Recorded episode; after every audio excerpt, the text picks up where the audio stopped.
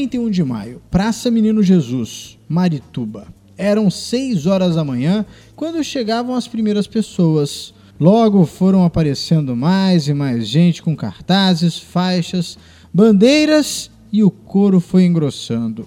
Carros, sons foram encostando e às 10 horas a marcha, com aproximadamente 2 mil manifestantes, seguiu pela BR-316, sentido capital. Todos gritavam: Fora lixão!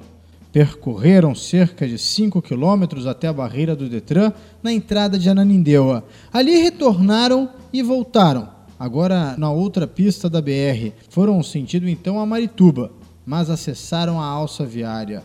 Foram até chegar à estrada que dá acesso ao aterro de Marituba e lá levantaram acampamento, bloquearam a estrada com galhos, impediram a passagem dos caminhões de lixo.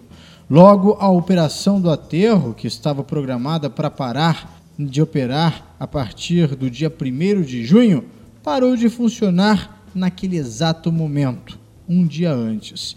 Em Belém, Ananindeu e Marituba, a coleta de lixo foi suspensa assim que as empresas souberam da interdição da estrada feita pelos moradores. Afinal, se coletasse o lixo, iria jogá-lo onde? Na justiça, outra disputa acirrada começava entre a prefeitura e as empresas. De um lado, o pedido que a justiça obrigasse a empresa a continuar operando. Do outro, argumentos de quem não queria mais operar.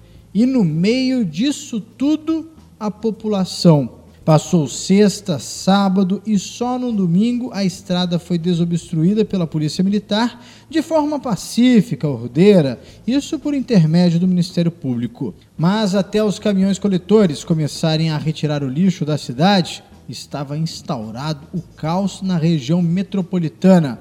E isso tudo com apenas três dias de problema. Meu nome é Guilherme Mendes e este é o Hora do Rush, podcast de oliberal.com, disponível toda sexta-feira nas principais plataformas de streaming e no nosso portal. Aqui nós abordamos o assunto da semana a partir da análise do nosso time de jornalistas da redação integrada de Oliberal. Acesse o nosso portal oliberal.com, nos siga na sua plataforma preferida e não perca nenhum episódio. Comigo hoje está aqui Lázaro Magalhães, editor do Núcleo de Cidade, e também o João Tiago Dias, repórter do Núcleo de Cidade. Você também pode acompanhar esta e outras notícias em tempo real no nosso portal oliberal.com. Bem-vindo, João, bem-vindo, Lázaro. Vamos colocar os fatos na mesa?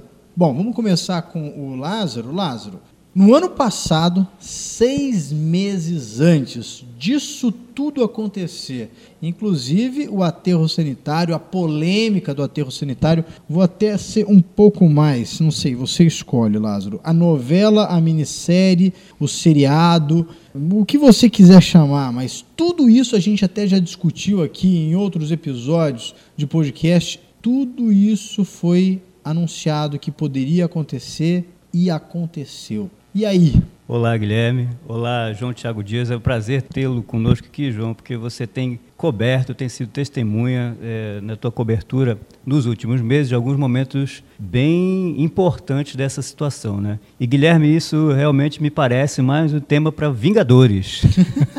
Uma série e série de filmes com gente com musculatura exatamente para dar a solução que é um problema apocalíptico para Belém. Né? Na verdade, a, o que a gente viu nesse final de semana, especificamente com data e hora marcada para o hecatombe, né? que isso já estava sendo anunciado há seis meses atrás. A Guamá, a empresa que trata, que gerencia o aterro de Marituba, já havia anunciado a falta de desejo de continuar o contrato. Obviamente, nós desdobraremos daqui para frente, daqui a pouco, os motivos disso, mas anunciou há seis meses atrás que iria parar, cessar as atividades e de lá para cá, pouquíssimo se avançou em termos de se buscar soluções efetivas para esse problema. Né?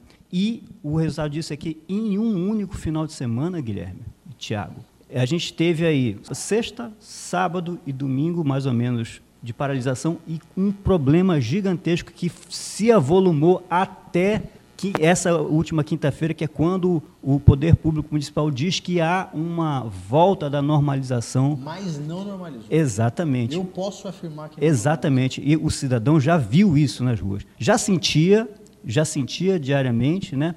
mas efetivamente tem notado no dia a dia que um final de semana com portões fechados do aterro de Marituba gera um caos suficiente para dar confusão por uma semana. Então vamos fazer os cálculos aí. Um dia para uma semana. Se essa situação efetivamente não for resolvida de uma maneira mais, mais sólida, mais inteligente, talvez chamando aí vários parceiros, né, vários níveis de, de participação nesse problema, a gente vai ter muita dor de cabeça com o lixo daqui para frente. Não, então até dizem que, pô, jornalistas falam que não sabe fazer conta, então eu não vou nem tentar ousar fazer conta de cabeça. Eu tô com a calculadora aqui, ó. 1.800 toneladas dia nos três municípios. Essa é a média de recolhimento diário. Só a capital, 1.300 toneladas dias a 1.500. Nesses três dias, 5.400 toneladas deixaram de ser recolhidas, acumuladas com o dia da normalização, a gente tem aí um valor surpreendente. Então, Exato. e a produção não para. Exato. A produção não para. A gente viu ah, nas coberturas de reportagens que eu fiz,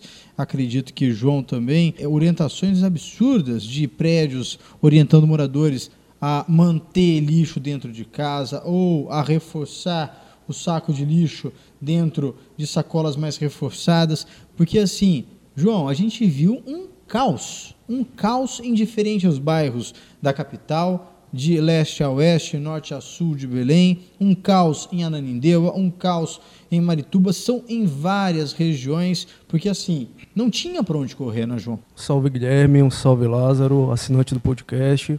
É uma honra aqui poder participar do, do, programa. Guilherme, eu tive a oportunidade de acompanhar, cobrir né, é, essa situação da, da, do lixo, da destinação adequada do lixo, bem antes aí da situação em que a empresa anunciou encerramento né, da vida útil do aterro, que seria agora no dia 31 de maio. É, esse anúncio foi feito lá no final do ano, aproximadamente no, no mês de novembro. E antes disso, é, alguns alertas já tinham sido feitos por alguns especialistas, por alguns pesquisadores, a respeito desse futuro do aterro sanitário. Tive a oportunidade de conversar com especialistas aí de diversas áreas nesse meio de com relação à questão do meio ambiente, que trabalham com a questão do meio ambiente, e eles alertaram sempre a questão de não manter o aterro sanitário como única alternativa para a destinação do lixo. Eles afirmam, reforçam a ideia de que esse é um grande erro. É, além do aterro sanitário, eles dizem que outras alternativas deveriam ser pensadas, estudadas, trabalhadas e deveriam ganhar um investimento muito grande. Uma delas é uma que talvez, não sei se algumas pessoas já ouviram falar, que é a compostagem.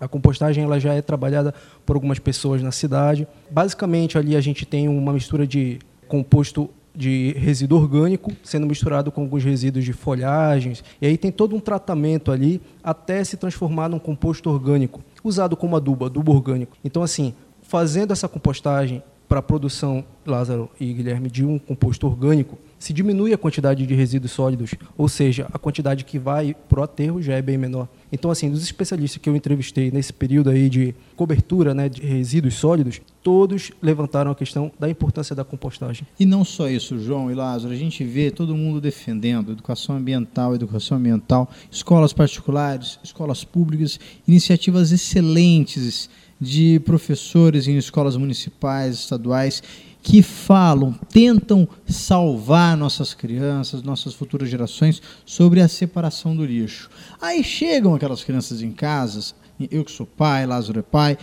com aquela ideia, papai, vamos separar o lixo para a gente é, salvar o mundo? Vamos, meus filhos, vamos salvar o mundo, vamos separar. Aí a gente pega lá o lixinho verde, o lixinho vermelho, o lixinho vermelho é o lixo orgânico, o lixinho verde é o de reciclável, a gente separa tudo. Aí eu pego o lixinho verde, tiro de casa e eu olho para um lado, olho para o outro. Aí eu falo, vou jogar onde? Porque no final das contas, vai tudo para o mesmo lugar Realmente, João, se tivesse até uma coleta seletiva de fato funcionando, eu não estou falando que eu tenho que me virar e procurar, hoje não existe mais, eu acho que nem o João pegou essa tempo das páginas amarelas, né? Lá, a uhum, gente pegou a é, página amarela, eles estão, mas assim, não tem aquele lance de você ligar, falar assim, ó, oh, eu tô com lixo separado aqui, você pode vir buscar? Não tem. Claro que a gente já sabe que existem aplicativos, que a gente já tem cooperativas, mas se todo mundo hoje na capital fizesse isso e fosse ligar ao mesmo tempo, ela também, infelizmente, não tem capacidade para pegar esse montante. Só que isso também iria diminuir. Só que a gente está tá falando hoje do que estourou, do que explodiu. Antes da compostagem, a gente está vendo que tudo isso foi anunciado. O ponto que partiu, né, Lázaro? E pior, o Ministério Público já alegou que esses quatro meses que a Justiça atendendo o pedido da Prefeitura, ele é insuficiente. Assim como foi os seis, os seis últimos, meses. Se seis meses não foram suficientes, mais quatro, e pelo andar da carruagem, pelo que a gente tem acompanhado, inclusive na reunião dessa quinta-feira, Sim. né, que era mais uma reunião para chamar partes para ver. Me parece que a reunião não deu em nada ainda por enquanto. Se for nesse, nesse passo, a gente vai ter mais seis meses sem solução e a gente precisa alertar para E, isso. Lázaro, também assim, o que, que nós estamos acompanhando que está sendo feito nesse período aí, né? Que vai ser feito nesse período de quatro meses. Prefeituras estão tentando aí dialogar também com o Estado, tentando dialogar com pesquisadores, com a academia de forma geral. Até com o governo até federal, com né? o governo federal. A prefeitura fala que é a hora de ter união de forças, né, ter união de, de todas as possibilidades possíveis para tentar se chegar a uma solução. Porque até então, todos os atores aí envolvidos nessa situação de resíduos sólidos afirmam a mesma constante. Não existe ainda solução. Ou seja, daqui a quatro meses, se continuar como estamos, ainda não vai ter solução. E É a gente já viu o caos que pode ser instaurado em três dias. E o que assusta é que o Ministério Público disse, até em entrevista à TV Liberal, que não foi apresentado, não tem solução, porque não existe vontade política.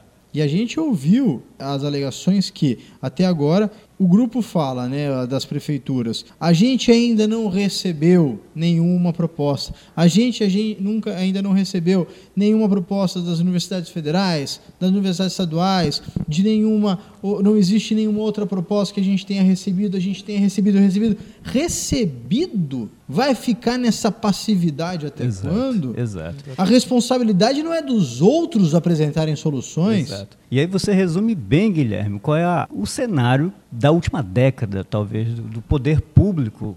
Não falo apenas do, do poder público no estado do Pará ou do município de Belém, mas a nível nacional também. Nós tivemos aí a política nacional de resíduos sólidos colocada de lado, adiada mais de uma vez, com suas metas para estabelecimento de áreas como aterros sanitários em substituição a, a lixões. Foram metas que foram programadas, colocadas em lei e foi jogado de lado. É uma coisa que vai se empurrando com a barriga. Só que o problema é um problema que estoura. Algum dia É estoura. claro. E esse é um problema sério. E, e aí, Guilherme, você falou muito bem quando você coloca que o- a criança chega em casa, já mudou o hábito, o pai já sabe o que tem que fazer. Vários condomínios, condomínio que eu moro, lá em Ananindeua, tem a sua caixinha lá para depositar vidro, depositar papel, porque tem cooperativas que chegam e apanham esse material e fazem renda com isso, pessoas que precisam, que fazem disso um trabalho muito importante. E a gente nota assim, todos nós já estamos fazendo nosso dever de casa. O que é, afinal, que o poder público está fazendo? Por que não acompanha a sociedade? Por que não acompanha a demanda? Por que não acompanha as transformações sociais que já ocorreram? Por que, que não faz o que pede? Exato. Por que não faz o básico? Por que não se faz o básico? Qual é o problema? Quais são as, as implicações ah, ou alianças que não permitem que se, se faça o básico? Está na hora de repensar isso, porque não está dando certo e vai explodir. Está explodindo na nossa cabeça. E, Lázaro, ouvi de alguns cidadãos nesta semana que eles não sabem exatamente o que é o aterro. Fiquei até um pouco assim assustado ao ouvir isso. Eles não sabiam, não sabiam a história do aterro, para que serve o aterro. E assim, como tenho já uma propriedade no assunto, eu acabei explicando, porque a gente acaba tá aí no meio da, da história, explicando para eles, é, eu acho que é importante a gente esclarecer também aqui, né, para os nossos assinantes, que nós estamos diante de uma situação onde um aterro sanitário, um espaço que recebe o lixo da região metropolitana, nós estamos falando de Belém, Ananideu e Marituba, está com espaço esgotado, não existe mais capacidade, o tempo de vida útil está acabando. Qual é o problema? Não existe outra área no Estado, segundo todos os pesquisadores ouvidos nos últimos dias, para servir de novo aterro sanitário. Ainda não existe essa área em município nenhum. Quem é que licencia isso? O Estado. O Estado tem alguma área? Até então não. Não existe essa localidade. E outra questão também que vale a pena pontuar, foi dita, foi afirmada pelos pesquisadores, que se em 30 dias, em 30 dias, sem coleta de lixo, nós teríamos aproximadamente 39 quilômetros de lixo em Belém, Ananindeua e Marituba. Se em três dias, em menos de três dias, já houve essa, esse caos ambiental, esse termo, Guilherme, caos ambiental, não foi usado apenas por algum, alguns cidadãos. é usado também pelos especialistas. Eles dizem que, independentemente se o lixo está nas ruas, se o lixo está indo para o aterro onde já a capacidade já é insuficiente, ou se pode ir para o lixão do Aurá, como foi levantado aí na reta final dessa situação, estaríamos diante de um caos ambiental, de uma forma ou de outra. A gente sabe até que o lixão do Aurá ele foi fechado, o, a gente vê a atual administração é, dizendo que é, foi a responsável pelo fechamento do, do, do lixão. Claro que foi a responsável, até porque a lei federal obrigou, Exato. coincidentemente, Exato. na atual gestão, então Exato. então tinha a, a competência deles fecharem o lixão. Ou fechava-se o lixão, ou seriam responsáveis administrativamente, é, punitivamente, por uhum. descumprir uma lei federal. Então eles não tinham alternativa para não fechar o lixão do Aurá. Inclusive então, com termo de ajuste de conduta Exatamente. Assinado, né? Então, assim, não, não é um mérito, é, é, digamos que bater no peito e falar assim, eu fechei o lixão do Aurá. Não, você tinha obrigação de fechar.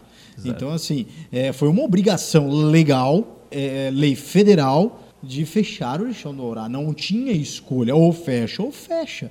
Então, ali não foi um, um mérito ter fechado. Era obrigação, era lei. E isso, assim, a gente tem que ter total convicção, porque para não ter qualquer dúvida ou não, não ter qualquer engano quanto ao que de fato aconteceu.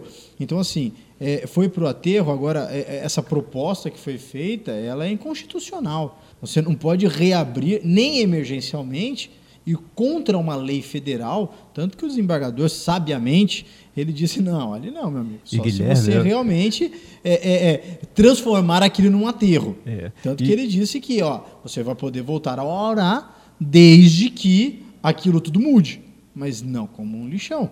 E, é um, é um, quando você ouve falar de uma medida como essa, tão drástica, emergencial, digamos assim, voltar no tempo voltar ao tempo do aterro do Aurá, que já está exaurido, que já continua poluindo a, a, o entorno, né? continua, continua envenenando o lençol freático, continua envenenando as comunidades do entorno do Aurá. Até porque a gente ouviu o aterro dizendo que a responsabilidade é por 20 anos. Exato, e é surreal é. nesse cenário você ver um cenário de Passar lixo. pela cabeça que isso pode ser uma possibilidade. É, parece até ficção, é. ficção, mas está vivendo uma realidade.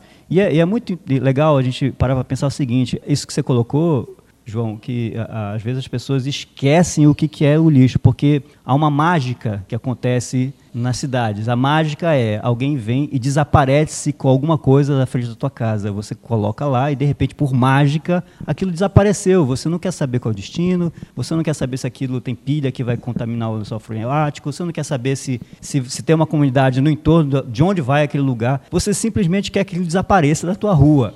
Isso não, não, não cabe mais. Não, isso, não, não podemos mais ter essa postura. Nós temos que nos envolver enquanto pessoas, enquanto moradores da, da, da Não, e olha só que interessante, o que o João está falando é uma coisa tão, tão preocupante, porque é, realmente não existe área. Algumas suposições foram colocadas, julgadas, até talvez para querer dar uma resposta imediata para a sociedade, suposições que não foram fundadas como dizem, ah, um terreno em Barcarena, um terreno na alça viária, mas nada disso se concretizou por enquanto. Nada disso foi, foi de fato esclarecido por enquanto. E o que a gente escuta é que assim é um cenário muito complicado. Só que enquanto tudo gira em torno de suposições, enquanto tudo gira em torno de, de hipotéticas é, atitudes, ou está tudo correndo no meio da justiça, os quatro meses estão correndo. Exatamente. Os quatro meses estão indo. E já, e já foi uma semana. já foi uma semana. Já foi uma semana, foi uma menos semana. uma semana. Já temos três meses. Quatro meses e passam três voando, semanas. Passam voando. Seis meses passaram rapidamente. É, voando. Então, assim, voando. a preocupação novamente é: vai chegar lá faltando 17 dias e aí vai correr atrás de uma liminar novamente? Eu acho que a gente tem que ter a solução agora. Agora, nós tivemos seis meses para pensar nessa solução. E eu acho estranho, nesse momento, alguns, algumas administrações municipais e algum, algumas vozes que se levantam aí nesse, nesse tabuleiro dizerem que não há efetivamente solução. Isso é comprar um discurso que efetivamente não é real. As soluções existem, elas têm um custo, obviamente, se o município não pode ou se a Guamá não aceita termos de, de, contrato ou qualquer coisa, isso é um outro nível, isso é um nível da normatização econômica. Nós não estamos falando disso, nós estamos falando de um problema real que atinge um, uma, grande, uma grande metrópole que vai ter impacto significativo para a saúde das pessoas. A gente acha que não está acontecendo nada porque, como eu estava dizendo, o lixo desaparece na porta da nossa casa e na hora da, da, crise a gente acha que o problema existe novamente. Mas, efetivamente, é bom o assinante lembrar, eu acho que muitos assinantes sabem disso, e concordam conosco que há comunidades, como eu já citei no Aurá e agora no entorno de Marituba, que sofrem diariamente muito com esse, com esse impacto do lixo. E sofrem porque, também nesse sentido, alguns procedimentos básicos e técnicos não foram tomados, e aí cabe às autoridades enxergar isso mais adiante, ver qual foi o erro, né, do termo de ajuste de conduta, de como isso se deu, mas efetivamente comunidades que sofrem com irritação dos olhos, na pele, com tosse, e com pessoas que sofrem com mau cheiro e que estão todos os dias, não apenas há seis meses atrás, não apenas nos próximos quatro meses, mas desde que o aterro foi instalado, todos os dias você morar com um problema ao seu lado que é um monstro, um monstro que desafia até a sua capacidade de ter saúde, de viver a sua perspectiva de vida. Então, está na hora de a gente começar a olhar isso, porque Parece-me longe, um cenário longe. Não, eu não moro no entorno do lixo. Mas o que nós estamos vivendo hoje em Belém já é, já é efetivamente uma grande ameaça à saúde pública de Belém, à urbanidade de Belém. Ele merece ser tratado como desafio que merece de resposta hoje, essa semana ou na próxima, quiçá que seja, imediatamente. A gente precisa de respostas. Lázaro, e esse relato que você falou da questão do mau cheiro é o, a principal reclamação dos moradores de Marituba, ali do entorno do, do aterro, né, do empreendimento. Eu tive a oportunidade de estar ali né, com algumas comunidades, ouvindo os relatos, ouvindo as famílias, é, e realmente é, o repórter que vai ali, a equipe que vai ali, sente esse mau cheiro. É inevitável sentir o mau cheiro. Então, assim, também é importante esclarecer o que o Guilherme Guilherme até comentou que o aterro sanitário pretendia fechar no dia 31, mas fechar para recebimento de resíduos, não fechar sem nenhum tipo de operação. Algumas pessoas estavam confundindo isso aí pelas redes sociais ele pretende continuar sim por mais de 20 anos, tratando o lixo que já foi recebido. Que eles chamam de manutenção. Eles chamam de manutenção. Apenas não iriam mais receber. E o que o Lázaro comentou a respeito do que não existiria solução, também é importante frisar. Ouvi isso de pesquisadores da UFPA, de pesquisadores da, da FADESP pela UFPA, que existiria sim uma solução se houvesse tempo hábil para isso, para a construção, para a expansão lá dentro do próprio aterro. Só que nós estamos diante de um dilema, né? Nós temos um aterro que é a solução para o lixo de muita gente aí da região metropolitana e também estamos diante de moradores que não aguentam mais com o mau cheiro. Então aí realmente é uma situação que precisa ser pensada com muito, muito cuidado pelo por pesquisadores, por quem entende mesmo da situação, para se chegar a uma solução. E aí a compostagem entra nesse assunto com uma importância gigantesca, né? Entre outras alternativas, né, João? Não, é, não só Porque, compostagem, é, é, coleta seletiva, não separação adequada do lixo. Como uma grande metrópole, nós somos uma grande metrópole. Vamos bater no peito e dizer, nós somos uma grande metrópole, a gente tem mais quase 2 milhões de, de habitantes. Não há mais como uma cidade tão grande como a nossa, que gera mais de quase duas toneladas de lixo diárias, diárias. Se a gente colocar isso, e o exemplo é claro quando se fecha um portão do aterro, você vê a fila de caminhões que se forma e o problema que gera na cidade. Não há mais como a gente não, não ter alternativas muito bem pensados para isso, para solução para esse problema, né? Coleta seletiva, separação de material e reduzir efetivamente esse volume de lixo, porque na verdade o que a gente está entregando para os aterros sanitários era assim no Aurá e é assim em Marituba, com essa perspectiva, é uma, um lixo bruto, um lixo que ele não passa por nenhum tipo de aproveitamento, que inclusive pode gerar renda para uma cadeia gigantesca de pessoas, pode gerar gás para uso comum, que seja do município, do, enfim, iniciativa privada, pode gerar riqueza. É um lixo, é um, é um ouro jogado fora também, além do problema para a saúde. Exatamente. Inclusive, em uma das reportagens que eu fiz ali no aterro, é, eu escutei de uma, de uma criança e ele falou assim: tio, você quer saber qual é o cheiro que a gente tem todos os dias? Vai atrás de um caminhão de lixo e anda com o vidro ouvi. aberto. Também ouvi, Guilherme. Ouvi isso também. De e aí é isso muito é brutal, doido. Guilherme. É. Isso é brutal. E agora fazer um comentário assim, lembre-se que quando você estiver em casa e agora nesse tempo ver o caminhão coletando lixo, agradeça, mas só se tranquilize quando tiver a certeza que o problema de fato foi resolvido. Obrigado a todos por nos acompanhar. Toda sexta-feira teremos um novo episódio onde conversaremos sobre a pauta da semana em Belém e também na região metropolitana. Você pode nos ouvir no nosso portal oliberal.com e nas principais plataformas de streaming. Hoje nós conversamos sobre o caos no lixo e nós temos essa pauta dessa semana pela confusão que ficou. Lembrando que não é um assunto de perseguição, até porque é um assunto de preocupação não só nossa, de jornalistas, mas também nossa enquanto cidadãos. Meu nome é Guilherme Mendes e neste episódio nós contamos com a participação do repórter João Tiago Dias e também do editor de Cidade Lázaro Magalhães. Esse podcast conta com a produção minha de Guilherme Mendes, da captação de áudio de Rubens Neto e também de Raimundo Santos, e edição de Celso Freire. Até a semana que vem. Muito obrigado.